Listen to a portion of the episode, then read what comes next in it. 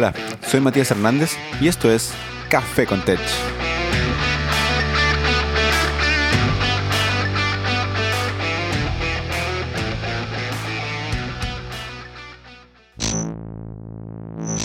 Hoy me acompaña Osman Sea, arquitecto de software frontend en Corner Shop. Conversamos sobre su inicio de software, su crecimiento de carrera, hablamos sobre qué es un arquitecto de software y cómo mejorar tu aprendizaje.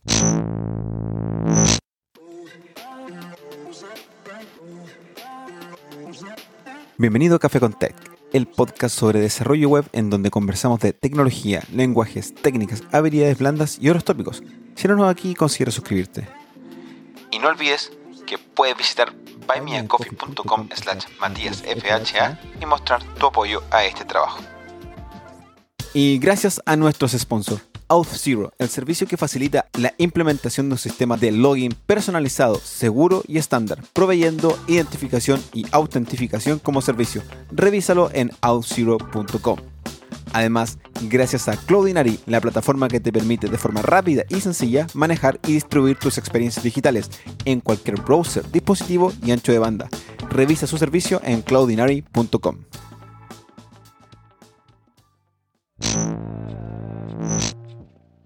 Bienvenidos a un nuevo episodio de Café con Tech. Hoy me encuentro con Osman Sea. Bienvenido y muchas gracias por participar de este episodio de Café con Tech. Osman, el micrófono es tuyo. Muchas gracias por la invitación, Matías.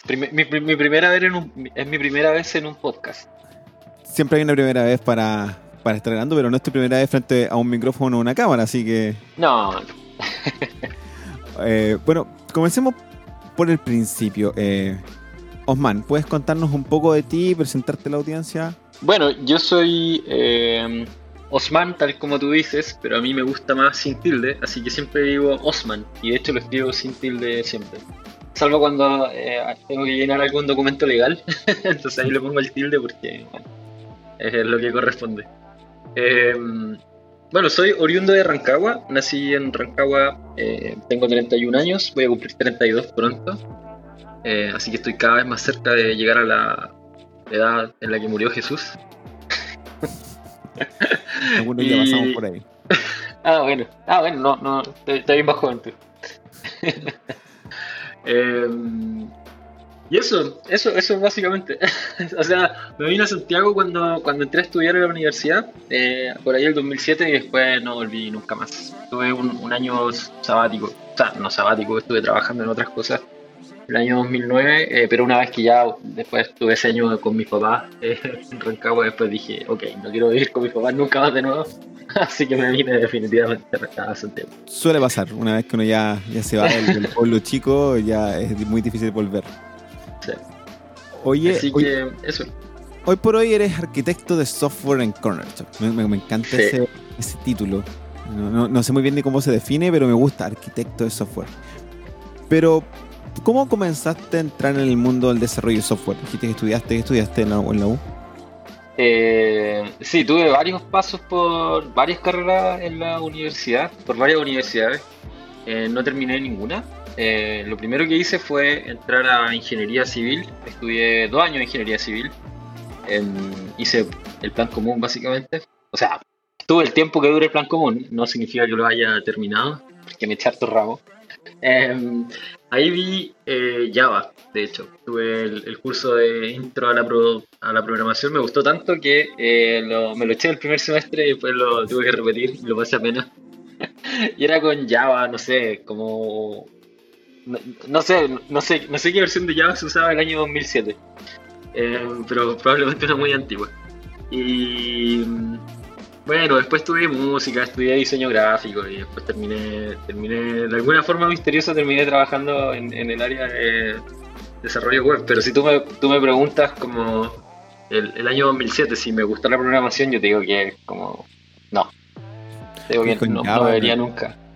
Creo, creo, sin ser intentar ser peyorativo con ningún lenguaje ni ningún gusto en particular, creo que Java no es el mejor lenguaje para hacer un curso de introducción a la programación. No, no, y más encima con... con... O sea, imagínate, eh, con la tecnología de aquel entonces, como que yo me acuerdo que en mi computador Pentium no sé cuánto, Pentium 3 creo que me, traje de Rancagua, eh, instalé Eclipse y como que la cuestión Sí, me funcionaba como calefactor en, en, en la en la pieza en la que vivía. Bueno, yo partí Así con- que eso. Mi curso de introducción a la computación fue con C y DJGPP, en la versión de GSC para Windows. Era, un- era Ok. mucho más liviano, obviamente, y, y No, eh, no. programando en Nedit o algo así se llama, tenía un pequeño syntax highlighting. Pero ya me- compli- complicado ese tiempo. Y, Sí, y ese disgusto que tuviste inicialmente en el 2007, ¿cómo cambió? Em, o creo que igual tenía que ver con varias cosas que me estaban rodeando en, ese entonces, entonces como que em, no estaba muy feliz en donde estaba eh, y encontrarte con algo tan distinto, a mí que yo nunca eh, había eh, hecho algo como por el estilo, fue como, esto es demasiado como eh, difícil. Y al final fue como una conjunción de cosas que, hicieron que dijera, no, o sea, el día, el día, o sea, nunca, nunca me vería eh, estudiando informática o algo así. Y además yo, siempre he sido súper mal como... em, siempre digo, soy mal con Putin porque como que em, no tenía como mucha interacción con computadores como cuando chico, no era como, como que uno, es, típico que hay gente que eh, trabaja en la industria, qué sé yo, y es como que a los 10 años empezó a hackear su primera página web, eh, no sé, con em, Dreamweaver y qué sé yo, y The System Word, todo lo que sea, y después eh, el- los sitios como con dominios.tk, eso era como típico eh, de los 2000 en. Sí. Eh, y no, yo sí como que siempre he sido malo, malo para este tipo de... con la tecnología. Eh, de hecho, la primera vez que como que intenté cambiarle la rama a mi computador, como que explotó y... Y eso, entonces como que creo que fue una unión un poco extraña. Y para como responder tu pregunta en particular, term- o sea, me inicié eh, casi que como por accidente. O más que por accidente, fue como por intervención de terceros. Eh, mi hermano el año 2014 tenía como ganas de, o 2013, fin- finales de 2013 probablemente. Tenía ganas de emprender, quería hacer su empresa y tener un negocio, qué sé yo. Eh, tratar de res- resolver alguna necesidad, qué sé yo. No sé, eh, andaba como en esas de, de- de- de emprendedor. Y yo ese año justo había dejado de estudiar música y iba a, iba a entrar a estudiar diseño gráfico. Eh, como mi hermano siempre es una persona que ha tenido como mucha visión por algunas cosas, como que me dijo, oye, tú, tú como que, bueno, siempre le he pegado como al área gráfica, encima voy a entrar a estudiar diseño. Eh, como él estaba como empezando a introducirse en el tema del emprendimiento y, y cosas con Startup Chile y bla, bla, bla. Eh, entonces tenía como una visión un poco más eh, amplia sobre eh, hacia dónde iba un poco el tema de mm, en qué se desenvuelven los diseñadores, porque gran parte de la gente que era diseñador gráfico eh, terminó trabajando ahora como en, en- diseño de UI, ¿cierto? En diseño web. Eh, y fue como, oye, podríais quizás aprender esto, que HTML, eh, CSS y un poquito JavaScript, podríais aprender esto y complementarlo con lo que vais a aprender después en, en- en la universidad como de diseño propiamente tal. Eh, y así que partí haciendo un, un- un- un curso en Treehouse eh, de HTML, CSS y así fue como me inicié. Y un par de meses después empecé a trabajar con mi hermano, claro, porque, tra- te estoy diciendo como, como, o sea, quiero poner en contexto acá que creo que fui muy afortunado de poder eh, aprender como en, en- trabajando, básicamente. O sea, no tuve que estar como haciendo proyectos personales eh, un par de meses como para poder entender cosas, sino que probé, o sea, como que todo mi aprendizaje partió trabajando enseguida. Eh, Entonces, en producción, directo. sí, o sea, nunca, nunca me metí a ese nivel, porque siempre hacía, trabajé Ah, cosas como en el frontend. Me refiero a Pero- una forma de decir, estabas ahí con, lo- con Claro. lo- con la, con la Claro. cosa eh, donde las papas queman. Donde Ah. las papas queman. Claro, de entonces, al- haciendo to-do list bonitos y cosas en GitHub. Claro, par- partí, partí como rompiendo cosas al, al- al tiro, entonces fue, fue como, yo creo que una gran experiencia y, y uno de los socios de mi hermano, eh, no sé, yo en ese tiempo tenía 24 años, 25 años, no, 20 25, 24, y esta persona, no sé, tenía 22 y hermano era seco, era como estos jóvenes que te digo que, que son... eh, como computines nativos, nacen con un computador y, y, el tipo como que me enseñó hartas de las cosas, como, o sea, me ayudó bastante como a, a, entender ciertas cosas, como específicamente con CSS, que siempre fue como muy difícil de entender para mí, hasta que lo, lo logré dominar y, y eso. Y, y, claro, también a ser como un poco más independiente, en el sentido de, ok, tienes una duda, tienes que aprender a cómo buscar. Eh, que creo que es como la, la, parte más difícil al principio, es como saber qué cosas son importantes para poder buscar eh, una respuesta a un problema que uno tiene. Eh, un saludo para Cristian López, si es que está escuchando esto, lo dudo, pero fue, una, fue una persona importante en, el inicio de mi carrera, Cristian López. Qué buen consejo fue el que te dio, porque en vez de en, cierta forma hacerte las cosas o resolverte las cosas, te hizo, te dio el consejo de los que se supone que los seniors dan. Como tengo este problema y el senior responde, vamos a buscarlo juntos. Porque en realidad no, las cosas hay que saber buscarlas, una solución no la tiene siempre en la punta de la lengua. Muy, un muy buen consejo. Así que si usted está empezando en el mundo del desarrollo de software, o en realidad haciendo cualquier cosa, aprendiendo cualquier cosa, buscar es la principal, buscar y, criticar tus resultados de búsqueda es la principal habilidad para seguir aprendiendo. Sí, de hecho me acuerdo que una vez, eh, yo creo que ya lo tenía tan chato preguntándole cosas que em, le dije, oye, eh, le decíamos Rura, oye Rura, eh, ¿cómo se hace esto? Y me dice, mira, yo te mando un link. Y me mandó un, Let Me Google That For You y fue, una humillación para mí como... y dije, ¿qué es esto? Y, fue como, ¡No!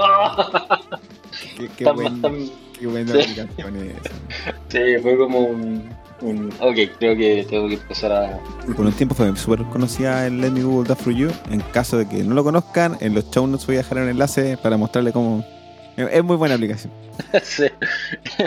Es como una forma medio pasiva-agresiva de decirle a alguien como deja de molestarme. Oye, sí, oye, comenzaste con HTML CSS y ¿esto te gustó o simplemente fue como ya lo hago y lo hago bien y bien? ¿O te gustó profundamente que quisiste quedarte? Eh, me gustó harto, pero por como las razones equivocadas quizás. Em, más que nada porque siempre me ha gustado estar frente al computador por alguna razón, eh, siendo que, o sea, como que nunca exploté mucho esa parte de computing, pero yo creo que siempre invertí mucho tiempo frente al computador y me gustaba como eh, aprender a utilizar bien el software. Eh, ahora, cómo funcionaba el software por detrás, yo no tenía ni idea, absolutamente nada. Eh, entonces, por ejemplo, como que siempre me gustó saberme los, shortcuts de, los programas. Entonces, no sé, usaba Paint, MS Paint y me sabía como todos los shortcuts que habían para hacer distintas cosas. Eh, entonces, siempre fui muy ñoño con eso. Entonces, cuando empecé a usar un editor de texto como Eclipse, eh, me gustó mucho el hecho de que pudiera hacer cosas como, ok, ¿cómo puedo seleccionar varios, como que, no sé, tenía una lista de cuestiones y habían varios LI y decía, ah, quiero agregar una clase acá. Eh, o modificar un atributo de todos los LI. ¿Cómo hago esto? Y no sé, empezaba a buscar, ah, puedes tener multicursores. Eh, y como por el ejercicio práctico de escribir código y optimizar cómo yo estaba escribiendo el código, hacerlo más rápido, em, no, no, necesariamente el código en sí, sino que mi proceso de tipear, creo que eso me gustaba mucho. Em, y también siempre me han gustado las cosas visuales. Entonces, cuando tú haces una, un, un mockup eh, o lo que sea, como que le dais vida al final, eh, tenía ese como feedback loop eh, donde como que puedes ver inmediatamente lo que estaba haciendo. Entonces fue como una, una la combinación de esas cosas. Creo que tiene esa magia el, trabajar en desarrollo web sobre todo la parte del frontend, HTML, CSS y probablemente un poco JavaScript, el hecho de que de poder ver rápidamente lo que está pasando. Eh, trabajar de repente en el backend, hay gente que le encanta, y bien por ellos, pero es, manejar datos y puede ser difícil, entretenido, lo que quieran, pero no, no ves el resultado y eso, ese, ese loop, eh, como dijiste tú, ese feedback loop, es algo que llama la atención. Sí, es mucho más, eh, mucho más abstracto cuando no puedes ver las cosas. Entonces, como que, no sé, quizás, eh, digamos que partiendo, partiendo como en, en, tu en tu no sé, en tu carrera como programador, eh, estás, haciendo backend eh, y lograste meter como una entrada en la base de datos, okay, ya, no sé, quizás usando SQL, SQL, lo que sea.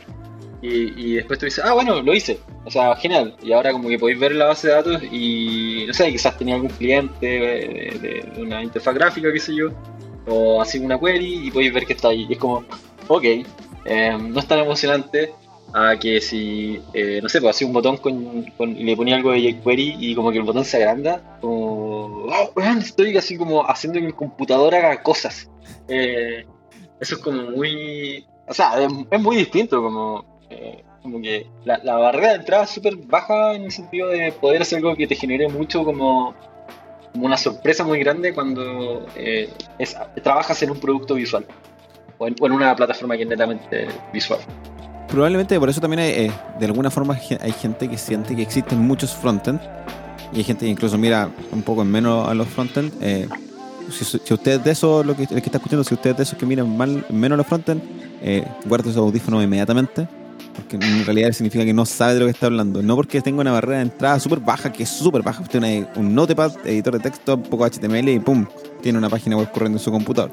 No, no porque sea tan baja la barrera de entrada significa que sea sencillo o simple o fácil lo que se viene más adelante. Eh, y en ese más adelante, hoy día estás como arquitecto de software. Sí, sí. ¿Qué significa eh, para ti ser arquitecto de software?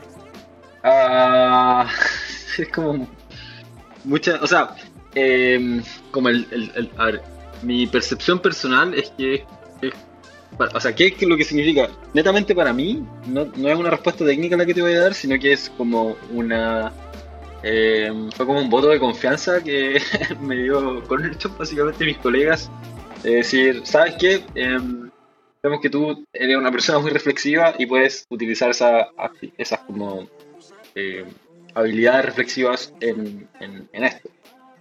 Y te confiamos de que eh, lo vas a hacer. Entonces para mí fue como un, O sea, si me pregunta a mí qué significa para mí ser em, arquitecto de software, en Corner Shop significa eso. Que como que eh, me sentí como reconocido porque fue como eh, bacán, genial. Ahora, yo forcé un poco también mi, mi, mi, mi, camino, o sea, mi entrada a ese puesto. Em, porque me acerqué un día a mi jefe y le dije, oye, ¿sabes qué? Como que quiero, quiero hacer algo distinto, quiero como enfocarme un poco más como en la, en la, en, el paisaje, ¿ya? No, necesariamente como en los, en los árboles.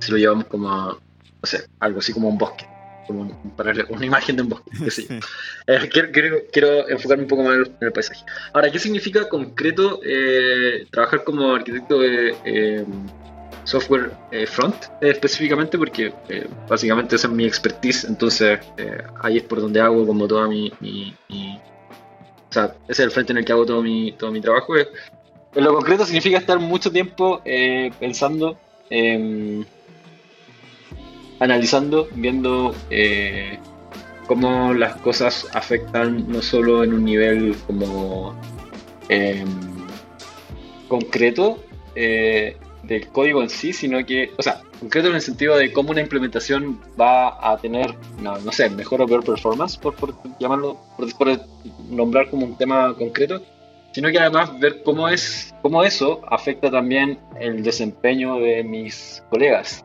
¿ya? Eh, y para mí tiene que ver mucho con, con eso, con ver como esa parte también, no necesariamente como, ok, definamos la arquitectura de esta aplicación o, la arquitectura de este feature o cómo vamos a abordar un problema eh, técnico puntualmente. Em, no solo es eso, sino que es, ver también cómo esa decisión o cómo esa nueva forma de hacer las cosas o forma revisitada o qué sé yo, eh, va a afectar también a la gente que esté implementando eso o que esté trabajando eh, después manteniendo ese, ese, esa arquitectura, porque em, porque al final eh, es como una frase muy cliché que, todos dicen que es como que todos los problemas de ingeniería de software son problemas humanos.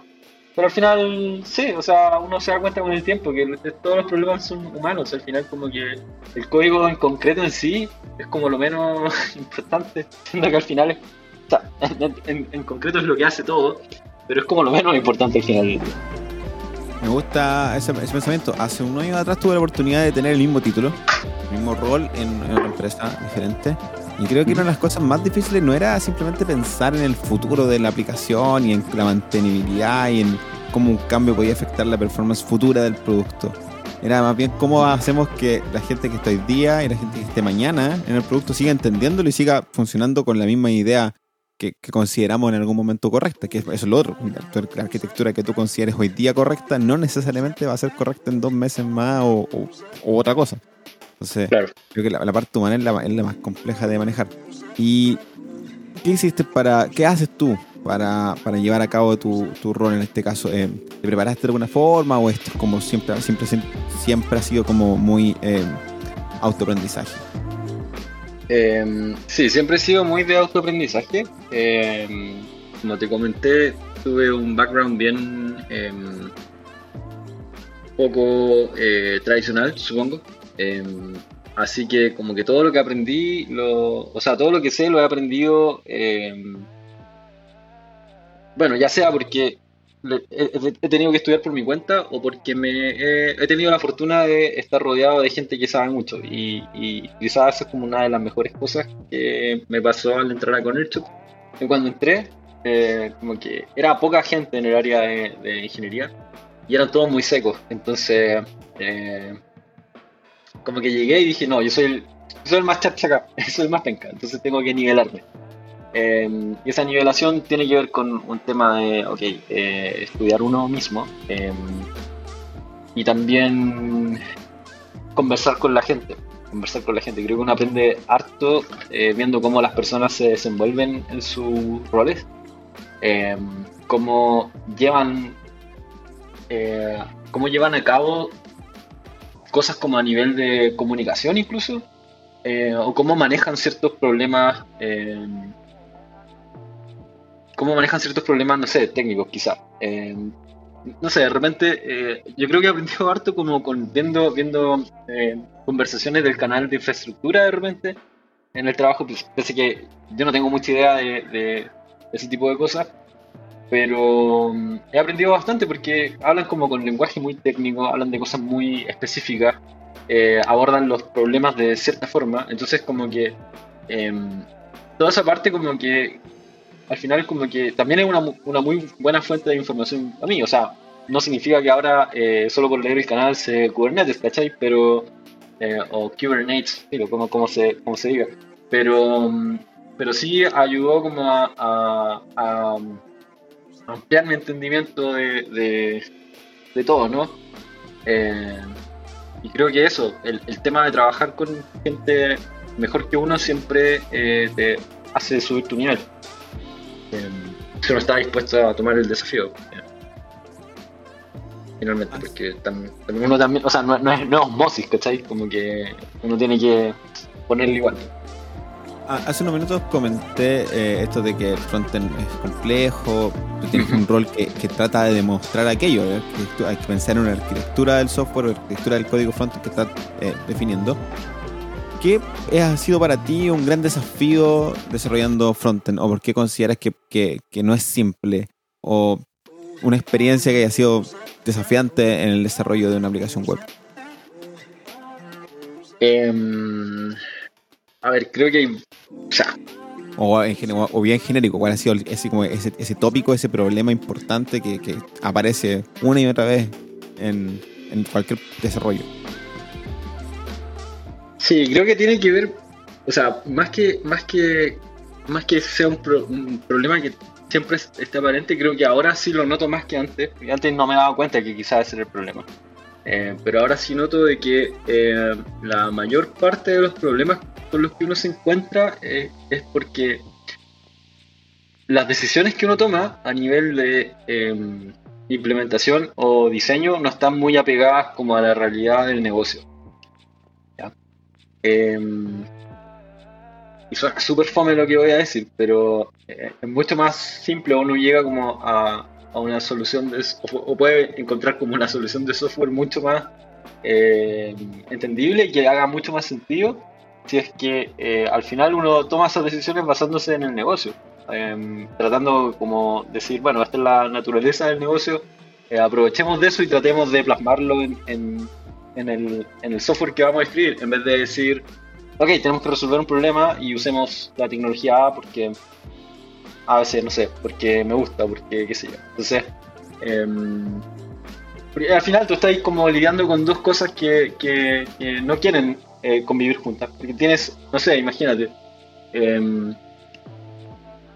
tienes algo que quiere tender hacia cierto tipo de, aplicación o hacia cierto tipo como de, experiencia de uso o cierto tipo como de, no sé, estilo, qué sé yo, por llamarlo de una forma bien líquida. Y después tenéis una implementación o una tecnología que como que no aporta mucho a eso o como que no, no, no, no van hacia el mismo lado. Entonces al final estáis haciendo como, como tratar de encajar dos cosas que no, que no naturalmente no, no tienen que estar juntas. Pero si uno va y dice, bueno, este es mi negocio, eh, lo, lo entiendo. Em, y después voy a decir, bueno, ahora la decisión tecnológica que vaya a tomar, eh, la voy a hacer pensando siempre en eso. Y después como que todo es mucho más fácil. Incluso en cuestiones como eh, cómo uno modela, no sé, eh, la data o la interacción entre distintos como componentes de software del, sistema. si uno lo hace como con el, pensando como siempre en el dominio, al final después como que llega a soluciones que son mucho más, hacen mucho más sentido para lo que uno está tratando de resolver. Eh, de cierta forma siento que, al menos en el, área frontend, que también donde más me desempeño, tenemos como la tendencia a querer usar eh, The New Kid on the Block. lo, más, lo más brillante que salió recién hoy día queremos usarlo. Y muchas veces eh, es, como una especie de miedo a tener código legacy, cuando legacy en JavaScript ya es como hace una semana atrás, ya, ya legacy. y, es como, no sé, a fin de año salió React Server Components y ya había gente preguntando cómo utilizarlo cuando es una implementación completamente experimental y simplemente lo tiraron para el hype. Sí. Entonces, pero ya gente preguntándose cómo va a funcionar esto con Next y con esto. Pero tu negocio, si, no sabías que lo necesitabas es porque tu particular aplicación simplemente no lo requiere, ¿no? Claro. Sí. Así que creo que creo que una muy buena visión esa de, apegarte al dominio, apegarte al requerimiento de tu negocio. Y si eso significa escribir PHP, bueno, lo siento, pero. so, so be it, como dicen. Sí, o sea. Um, sí, ese, fue un consejo que, eh, como te dije, como, como eh, gran parte de mi crecimiento profesional no, no, tiene que ver como con mis propias ganas de, de, hacer las cosas o de seguir creciendo, sino que con la gente que me tuve la fortuna de rodearme. Como que a mí, mi, mi eh, Osvaldo, que es el, el jefe de ingeniería de ConnectUp, eh, me, hizo esa observación y me dijo, oye, tú eh, en algún momento, me dijo, oye, creo que todo te estás enfocando como de repente en cosas que, que, no son tan como útiles para lo que necesitamos hacer, o sea, como eh, trata como de direccionarte un poco más en, en, entender bien el negocio, como ver, ver o sea, como ampliar tu conocimiento en ese lado y a partir de eso después tomar decisiones de tecnología eh, y no como que irte por ese eh, ir al como al new shiny thing, la, cosa que brilla nueva, qué sé yo. Eh, y eso para mí igual fue como un choque de realidad, como, como que te llamen la atención por algo. por algo que suena a crecimiento, así como estoy aprendiendo algo nuevo y quiero aplicarlo, suena como que estoy mejorando y te dicen. Sí, pues, y dije, no, lo estoy haciendo. Y fue como, no, para ahí por favor. Eh, y eso, claro, también, también a mí me, me, me, dio por. Eh, me, dio como. Ok, tuve como un mindshift ahí y dije, bueno, ok, eh, a ver, tengo que empezar a hacer las cosas distintas, ¿no? ¿Cómo, ¿Cómo puedo empezar a hacer las cosas distintas también? Y ahí eso también, o sea, harta videoconferencia. O sea, videoconferencia no, pero escuchar hartas conferencias como en, en en YouTube, cosas así, em, sobre eh, em, Domain Driven Design eh, y tratar de entender un poco más, o sea, cuál es el valor de esto. Eh, Dejar de ser un, un desarrollador que toma tareas y, escupe códigos, sino que estar pensando en el producto y en el, finalmente, que finalmente lo que estás haciendo, el valor está en el producto, no en lo que belleza de tu código. Sí. Aunque, aunque aunque eh, creo que una de las labores también de eh, tener un rol de arquitectura o de... Sí, iba a decir tech lead, pero, pero bueno, sí, también hay parte de eso. Es que eh, también tienes que ser capaz un poco de desprenderte de eso. porque hay ciertas decisiones que vaya a tomar en pos de la mantenibilidad o la escalabilidad, qué sé yo. eh, y otras que van a ser en post de, eh, ok, esto es lo que hace más sentido para el negocio. Eh, pero creo que hay... Aún así siento que igual esa mantenibilidad y escalabilidad de cierta forma igual tiene relación con el producto. es decir, que yo quiero que sea súper mantenible, pero también tiene que ver con, no sé, los deadlines, el, nivel de tech depth que puedo tener, y todo tiene que ver como con el, con el desarrollo del producto. Te, pregunto, lo digo porque te iba a hacer una pregunta. ¿Has trabajado solamente en este Corner Shop, que es un gran producto, o has tenido alguna experiencia como proyectos cortitos? Eh, ¿Como arquitecto? Como desarrollador. ah. ah, bueno, te cuento un poco. no, no, no hablamos de eso. Eh, bueno, yo, yo trabajé, partí trabajando, como te dije, con mi hermano. Estuve como dos años y medio eh, entre que trabajamos haciendo desarrollos para terceros y trabajamos en, en uno de los productos que, de, del startup. Eh, en cuestiones de desarrollo para terceros, no sé, hicimos como una cuestión para TokTok. Tuvimos que hacer como un dashboard de, de, administración, que sí, y ahí estuve como trabajando con un amigo backend que hacía eh, que hacía .NET y, ahí yo me aplicaba a, hacer la maquetación y todas esas cosas. Eh, y un poquito de jQuery.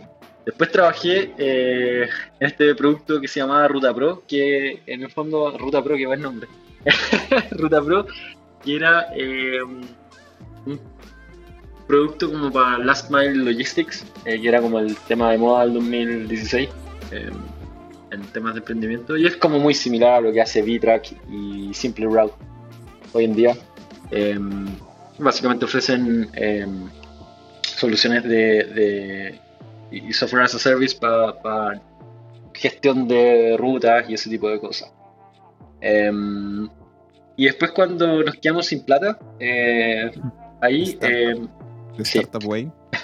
de Startup Way, cuando nos quedamos sin plata, tuve que buscar pega más formal, por llamarlo de una forma, y empecé y entré a trabajar en una agencia, em, agencias, entré a trabajar a Cardumen, que paz descanse, eh, que fue una agencia que quebró hace un, como un año o algo así, un año y medio, un poco más. Bueno, eh, quebró. eh, que paz descanse de la agencia Cardumen. Y ahí estuve trabajando como interno en el Banco Santander. Entonces. ¿De camisa y corbata? Ah, no, no, no. Nosotros como éramos externos y más encima veníamos de una agencia, entonces teníamos como la, la licencia de, ir más, más, más, más dispersos, ¿no? Como, o sea, como no sé, yo llegué con el pelo largo, o sea, no, no tenía el pelo tan largo en ese tiempo, pero. Em, pero claro, o sea, íbamos un poco más. Porque al final éramos como los creativos. Eh, ya tuvimos que. Entonces había como más licencia en ese sentido. Pero claro, todo, el resto de la gente llegaba ahí como con su, con su camisita y su pantalón docker. Eh, y ahí estuve como un año y medio y la gracia era, era como redefinir como el, la experiencia del portal mobile, ¿ya? Eh, Santander como que la aplicación web eh, transaccional, no sé si la he usado, pero es antiquísima. O sea, tiene uno... Tú, tú la mirás y decís como, ok, tiene partes que probablemente se ven igual que el año 2008, algo así. Y la versión mobile era aún peor. aún peor. Entonces pasamos como todo por mi, equipo que estaba, estaba como encargado de eh, definir como la nueva experiencia de uso y la, nueva interfaz y también el entregable que hicimos fue como una maqueta interactiva, eh, básicamente eso era. Después, después, después los integradores integraron todo como con los servicios del banco y qué sé yo, así que nunca llegamos a ver como esa parte eh, propiamente tal. Pero, pero sí fue un, un, proyecto bien largo, como un año y medio de estar como partiendo desde cero básicamente y decir, eh, ok, ¿cómo debería sentirse esto? Y ahora, si tú, eh, bueno, la gente que usaba la aplicación móvil de Santander, todos esos flujos básicamente lo, hicimos nosotros como pruebas de concepto eh, y qué sé yo. ahora, no es el mismo código que, que está corriendo ahora porque es muy gracioso, fue muy gracioso, ahí me, me, me sorprendí mucho que en el banco existen dos gerencias encargadas de estas cosas, una era como la de tecnología que era la que desarrollaba la aplicación móvil propiamente tal. Está la de banca digital, que es la que ve los productos como a, que son públicos. O sea, si tú quieres contratar un... O sea, todas las cosas que no tengan que ver... O sea, una vez que tú no estás logueado, eso lo ve banca digital, ¿ya? Em, y en banca digital estaban haciendo básicamente el mismo desarrollo. Entonces, em, como que estaba la versión web mobile que eh, la estaba desarrollando banca digital y estaba la aplicación mobile que estaba hecha en Ionic y nosotros estábamos haciendo nuestra aplicación en Angular. Em, que era exactamente la misma UI, eh, los mismos flujos, era todo igual. Entonces, em, ahí había como un tema de política que, interna entre gerencias del banco, que, bueno, da lo mismo. Estuve trabajando en ese, en ese producto como un año y medio y después entré a Economist. Y eso fue 2018, marzo de 2018 y estoy ahí desde, entonces feliz. Eh, Oye, y en todos estos proyectos cortos, em, volviendo así como a unirlo con el tema previo de las decisiones en tecnología, eh, siento que es súper complejo tomar la decisión de qué, hacer y qué no hacer, sobre todo qué no hacer, porque después cuando te, camina el proyecto y cambian las variables, los, requerimientos, etcétera, de repente dices, oh, deberíamos haber hecho aquello que no hicimos al principio. Y normalmente eso se ve súper mal de parte del cliente. ¿Te pasó alguna experiencia similar? Yo te lo comento porque a mí me pasó en una experiencia particular que es como decidimos no utilizar ninguna extra librería para manejo de estado porque el estado era súper sencillo, consumir un dato y mostrarlo. Resulta que al final, después de tres meses, resulta que necesitamos un manejo de estado global y hay que meter todo eso de nuevo encima de la librería y eso significa, no sé, una semana de trabajo y obviamente el cliente nos dice, oye, pero ¿cómo? ¿Por qué no se dan cuenta antes? Así es como los requerimientos del negocio cuando son súper variables en un producto rápido. ¿Te pasó algo similar? ¿Cómo lo manejaste? ¿O cómo lo manejaron en el equipo? Em, sí, creo que, o sea, creo que durante el proyecto del banco, eh, que, hice en el banco, em, pasaron varias cosas así. Yo no me di cuenta en ese entonces que pasaron, o, porque finalmente como que no tenía em, no sabía cuánto sabía y no sabía cuánto no sabía. Estaba como en esa parte aún de mi etapa profesional en la que como que tú decís, bueno, eh, yo supongo que sé harto y puedo hacer las cosas. Y mientras podés hacerlas, como que te sentís eh, un poco como omnipotente, ¿no? Eh, y después te das cuenta de que quizás lo que hiciste no fue lo mejor. Y ahí como que te llega el choque de realidad y, y te das cuenta de que no sabes tanto de lo que crees que sabes. Eh, y me pasó porque eh, hicimos como, hubo como dos cosas en las que invertí una cantidad estúpida de tiempo y que al final como que no aportaron ningún valor.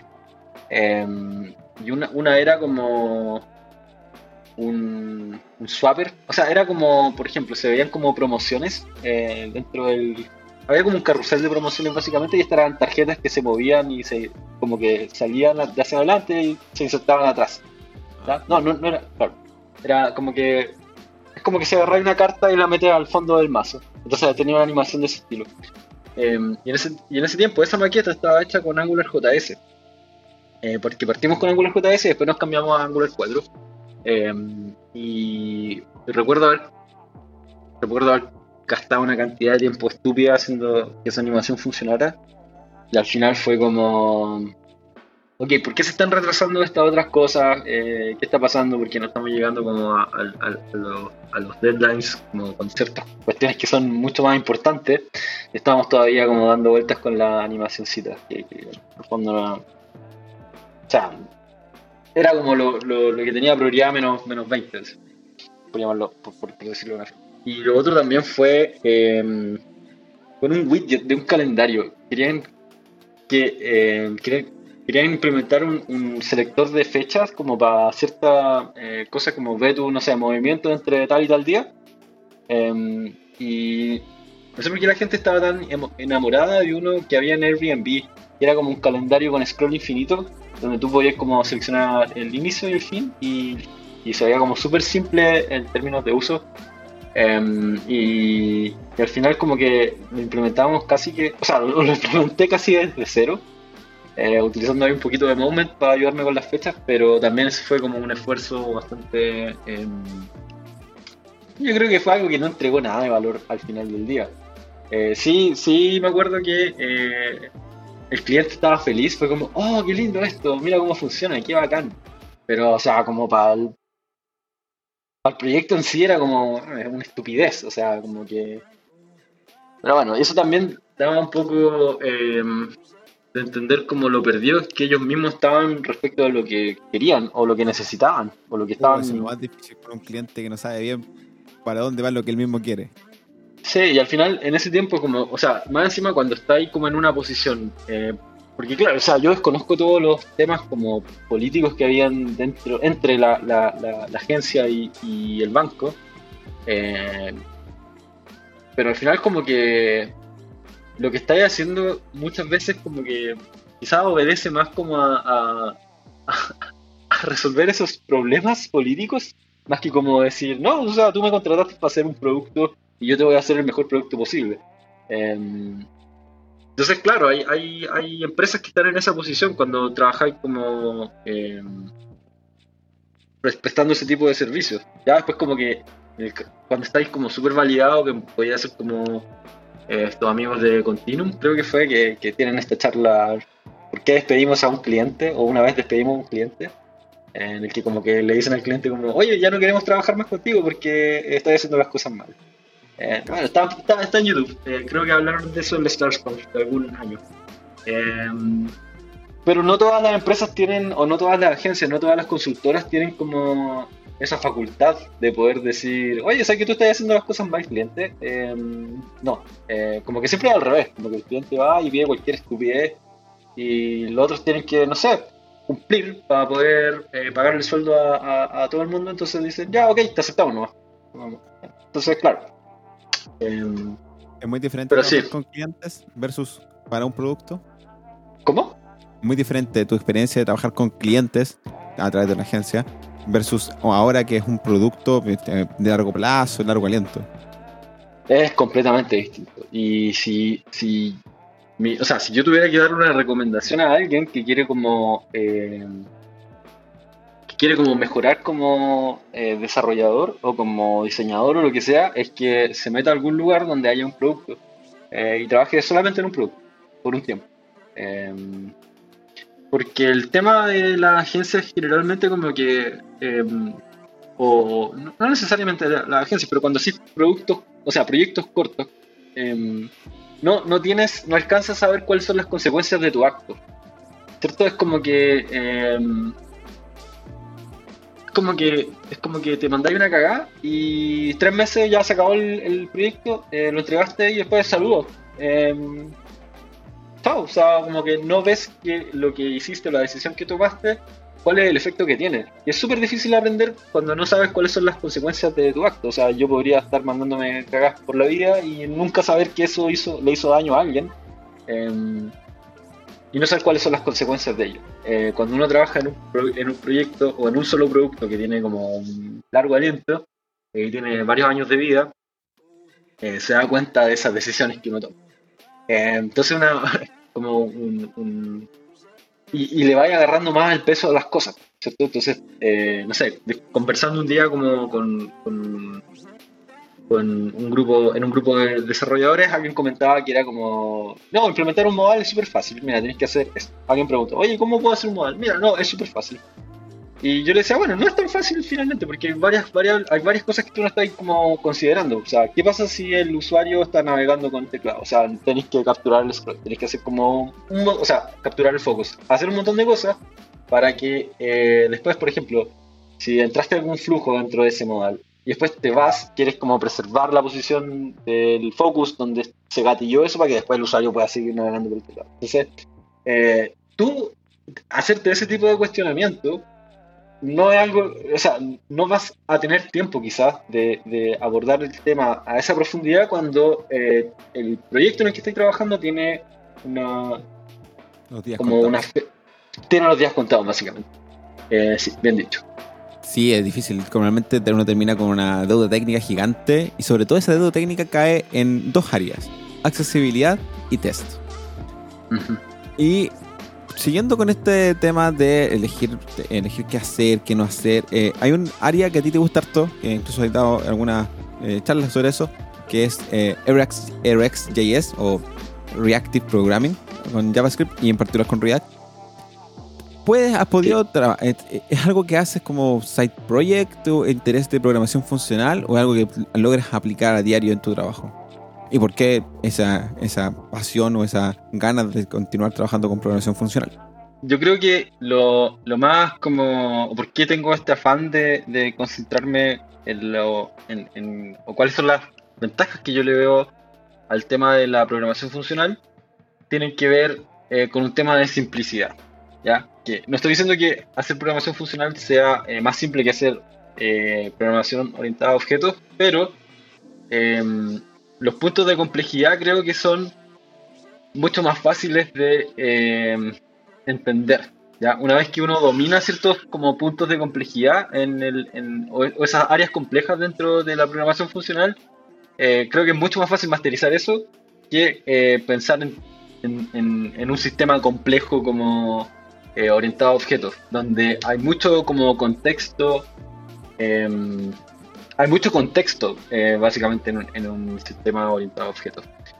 Em, porque uno siempre tiene que saber cuál es el valor de this, por ejemplo. Eh, o hay, hay, como un quote bien famoso que dice como em, programación orientada a objetos es pensar en un, en un gorila y que el gorila venga con una banana y con la selva a su alrededor. ¿Cierto? Como que cuando pensás en el gorila tienes que pensar en todas esas otras cosas.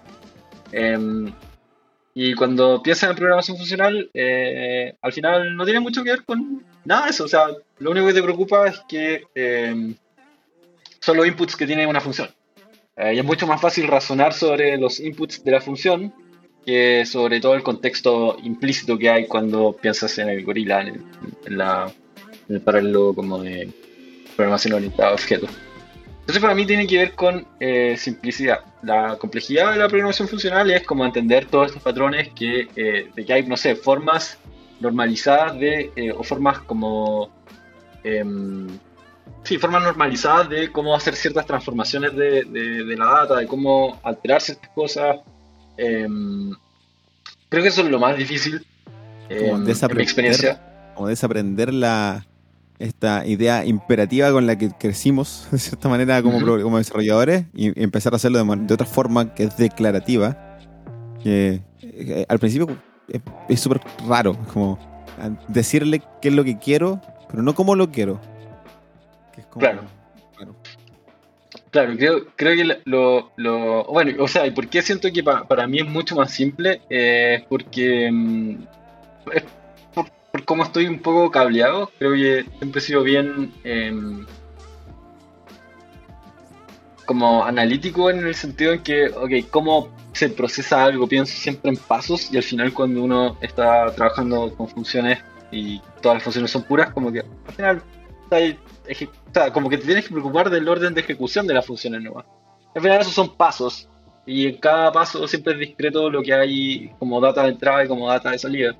Em, y puede ser como una una cuestión, una forma súper simplista de decirlo, pero em, creo que para allá va el tema de las ventajas. Entonces, al final, como que, como que cuando uno puede como focalizarse en, algo mucho más em, pequeño, mucho más, eh, es mucho, es, más, más abordable, ¿no? Que tener que pensar en todo el contexto que hay a tu alrededor y, y eso, o sea, me, me, me, me, sucedía que muchas veces como para poder entender un poco qué, qué era lo que hacía como eh, cierto código, cuando había mucho contexto implícito, como que tenía que estar mucho rato leyendo el código y evaluar como condiciones en mi cabeza y después decir, ya, ok, este es el estado actual del sistema, ¿qué pasa cuando eh, necesito implementar tal cosa? Y mantener esta cuestión como que siempre presente, eh, mantener todo ese contexto en, tu memoria, básicamente. y es mucho más difícil porque cada vez que tienes que ver ese código, vaya a tener que pasar como por esa etapa de. Eh, como que básicamente llegar a ese estado en tu mente em, para poder entender qué es lo que tienes que cambiar o refactorizar o implementar. Mientras que si lo haces funcional, tú solo dices, ok, eh, este es el estado actual, sé sé cómo llegar a esto, porque tengo quizás todo como los el, input de entrada inicial de, una función que después proceso un montón de cosas y llegaste como a cierto estado, ¿no? Em, y no te importa cómo llegaste ahí, solo te importa que estés ahí. Y es mucho más como fácil recrear también ese mundo. Em, porque porque el código también lo permite, ¿cierto? Eh, tú tienes una función, le pasas ahí unos inputs y listo. Eh, mientras que para construir ese otro contexto quizás tenéis que mover muchas cosas, eso es como un montón de cuestiones em, extras. Em, Imagino entonces que cuando, cuando ah, te acercaste al mundo de React o los frameworks actuales, eh, te sentiste bastante cómodo en la forma de pensar o razonar sobre la interacción y la, y la UI porque finalmente lo que trajo React cuando se lanzó y, todos los que vinieron después fue básicamente traer un poco de funcionalidad y de programación funcional y reactividad al desarrollo web, que en principio era imperativo con jQuery. O Motools o todas esas otras cosas. Sí, yo me acuerdo cuando aprendí React, iba, iba de hecho a ver a mis papás. Em, iba, iba arrancado en el bus y dije, em, en ese tiempo estaba trabajando en el banco y estábamos haciendo, ya, estábamos haciendo cosas con Angular 4. Y dije, oye, como que este compañero, eh, tengo tenía un compañero que me había hablado de React. Y dije, voy, voy a ver qué es. Y me acuerdo que empecé a leer la documentación y fue como mind blowing, así mi cabeza explotó y dije, no puedo creer que esto sea tan simple. Como que em, lo vi y fue como, o sea, como que me costó, me costó entenderlo al principio. Em, me costó entenderlo al principio, pero después cuando le agarré un poco la. la, la, agarré, le agarré como el, la idea del, framework, o sea, la librería en sí, o el framework, da lo mismo, eh, fue como, oh, wow, esto es como súper refrescante, súper revelador y así. Em, pero sí, también me acordé mucho de eh, las clases de matemática que tuve en algún momento en la universidad, que no recuerdo si tuvo que haber sido como en cálculo o algo así, donde veis como eh, conjuntos y cuestiones por el estilo. Álgebra. Eh, lineal. O sea, álgebra lineal, ok. Eh, y es como. Ah, ok. Eh, sí, como que sí, tiene, tiene algo. Ah, al, fin, aplica en alguna parte.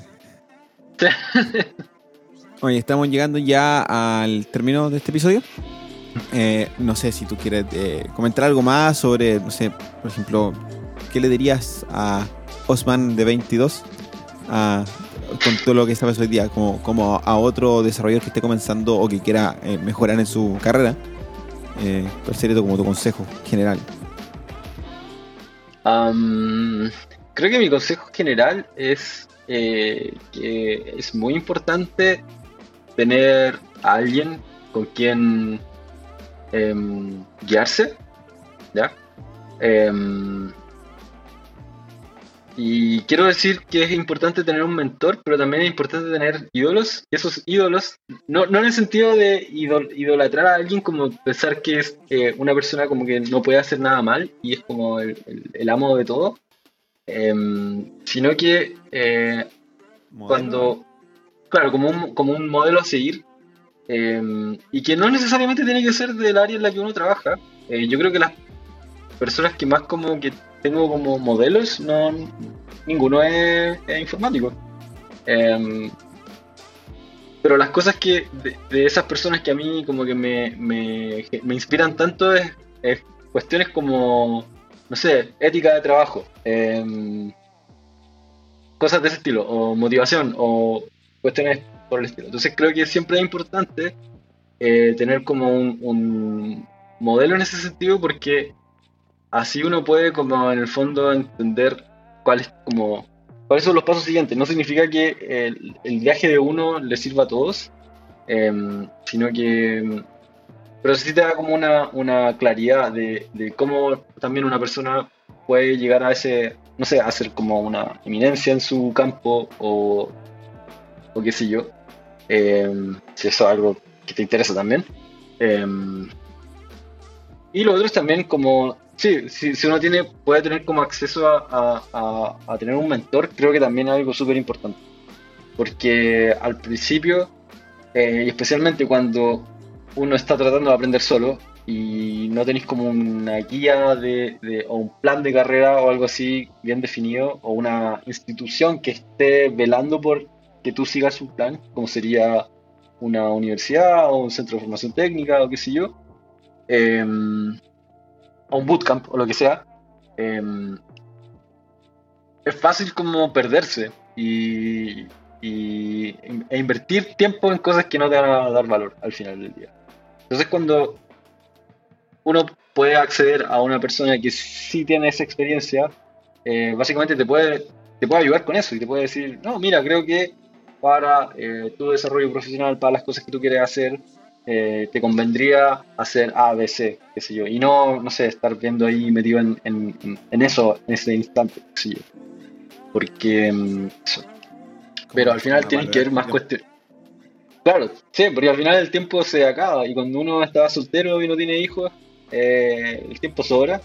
Pero cuando uno ya tiene familia, eh, el tiempo se hace cada vez más escaso. Entonces hay que saber aprovecharlo. Oye, algo que se me quedó en el tintero, Osman, y que quieres comentar, es esta relación que tiene el gusto por la música o el hacer música con ah. el desarrollo de software. Y tú lo comentaste y me acordé de escuchar muchos otros podcasts de muchos otros desarrolladores que tienen cierto, son medianamente conocidos en el área y que la mayoría tiene un background de música o diseño y que hoy, día les va a subir. Eh, por ejemplo, Michael Jackson de React Router, ah, Ryan Florence de React Router, eh, Ken Wheeler de Formic. Son gente que hace música y también, y ahora eh, están haciendo muchos software y son conocidísimos. ¿Cuál es tu pensamiento y cuál es tu idea? ¿Hay alguna relación? sí, o sea, claramente, te dije yo que. te dije yo que había una relación. eh, sí, eh, son todas actividades que tienen que ver con un poco como jugar con Lego. Em, básicamente, nosotros igual jugamos con Lego cuando hacemos software. Em, porque en el fondo pensamos en eh, unidades como pequeñas que puedan encapsular cierto comportamiento, abstraer cierto comportamiento y, tratamos de hacer que esas piezas sean usables con otras piezas. Entonces vamos generando como estos building blocks finalmente, como bloques de construcción que podemos utilizar para crear estructuras más grandes. Eh, hacer música un poco tiene eh, algo similar. O sea, tú podés partir con un motivo, una idea eh, muy chiquita, y a partir de ese motivo ir haciendo variaciones, evolucionándolo, em, combinándolo como con ciertas cosas y utilizando ya como técnicas propiamente tal, así como tal cual como ahora como, como uno a nivel de software diría, no, ok, aquí debes usar como tal patrón para conseguir tal cosa. Música igual hay técnicas como en composición musical también hay técnicas de ese estilo donde tú puedes hacer cosas para generar cierto efecto. Em, y al final también vais creando como estructuras complejas a partir de cosas más simples. Em, y hay muchas cosas que, básicamente se reducen a eso, a composición. Y hacer software es una forma de hacer composición, hacer una interfaz gráfica, una composición también visual. Eh, el arte también son composiciones, o sea, el arte plástica, el arte gráfica también son composiciones visuales. Em, hay composiciones conceptuales. El código es también composición de pedacitos más de código. Me gusta esa idea de la, relación que tiene con, las artes eh, y sacarla un poco de la ingeniería dura en el desarrollo de software porque yo personalmente siento que no puede estar más lejos de hacer puentes y sí puede estar más cerca de hacer música o pintar un cuadro que, esa ingeniería que es con estimaciones duras y fijas. Sí, porque al final, sí, al final la o sea, escribir software es un tema súper em, como de lenguaje, más que como. O sea, como una cosa más. Como, es como elaborar ideas eh, y describirlas en un lenguaje para que después otra persona pueda leerlas y entenderlas. Em, si no, estaríamos haciendo assembly o, o escribiendo. Sí, pues. O sea. Em, entonces, claro, o sea tiene, más que nada que ver con. Tiene una naturaleza más como de, lenguaje o, de algo más blando que, algo tan duro como lo dices tú. Oye, Osman, ¿dónde te pueden encontrar? En caso que quieran leerte, seguir lo que tú escribes o el material que puedas hacer por ahí. Sí, eh, yo escribo a ver, de vez en cuando en mi blog, tengo un, blog personal, laslav.dev. Em, link en la descripción. Ah. Em, escribo de vez en cuando. Porque soy bien como esporádico para ciertas cosas. que me gusta escribir cuando tengo ganas eh, y no siempre tengo ganas, entonces soy como más inconsistente en ese sentido, pero eh, lo hago cuando me nace. Eh. y en Twitter, aunque en Twitter tengo harto rants contra BTR y son servicios públicos, más que como contenido. Dicen que para eso sirve ¿no? sí, más que como contenido técnico. Pero me pueden seguir en Twitter con arroba o eh, si quieren algo más serio, mi sitio web daslav.dev. Y obviamente en la comunidad de Chile, a quien también le mandamos un saludo y gracias. Em, un saludo. Si tienes algún comentario, es tu momento. Eh, sí, pasó una vez algo muy gracioso. Eh, probablemente tú no conoces esta anécdota. Que en la 9.5 en la conferencia 9.5 que, hicieron en Valdilla el año 2019, creo. 2019, sí, antes, pre-coronavirus. Em, estaba hablando Osvaldo, que es mi jefe, eh, y Jorge, que es uno de los admins de la comunidad de Chile, eh, levantó la mano em, y dijo algo así como: Tengo responsabilidad acá en directo y me dice si acá se le puede subir el sueldo. y había harta gente que estaba en la oficina escuchando a Osvaldo como eh, en su en su charla que estaba dando, que le estaba hablando de, de, Corner Shop y esta otra persona va y hace esa pregunta. yo me quería morir, po, yo me quería morir. Pero bueno, fue, fue gracioso. Así, con la, así con las comunidades, con las comunidades online. Sí, por cierto, con todo esto que está pasando, es participar en una comunidad online siempre es bueno, siempre, ya sea para conversar o para aprender, cosa de cada uno. Muchas gracias, Osman, por haber participado de este episodio. Que tengas un muy buen día y resto del no sé, año. Ojalá podamos conversar en una segunda ocasión. Y ya saben, pueden seguirlo en, en, su blog y en Twitter y en la comunidad. Gracias por estar ahí. Eh, nos escuchamos en un siguiente episodio. Gracias a ti. Chao. Bueno, eso ha sido por hoy. No olvides suscribirte en tu aplicación favorita y seguirme en Twitter. Puedes visitar matiashernandez.dev para más contenido. Y sobre todo te recomiendo unirte al newsletter de microcursos que se acaba de lanzar. Gracias por escuchar y recuerda, lo estás haciendo bien. Sigue desarrollando.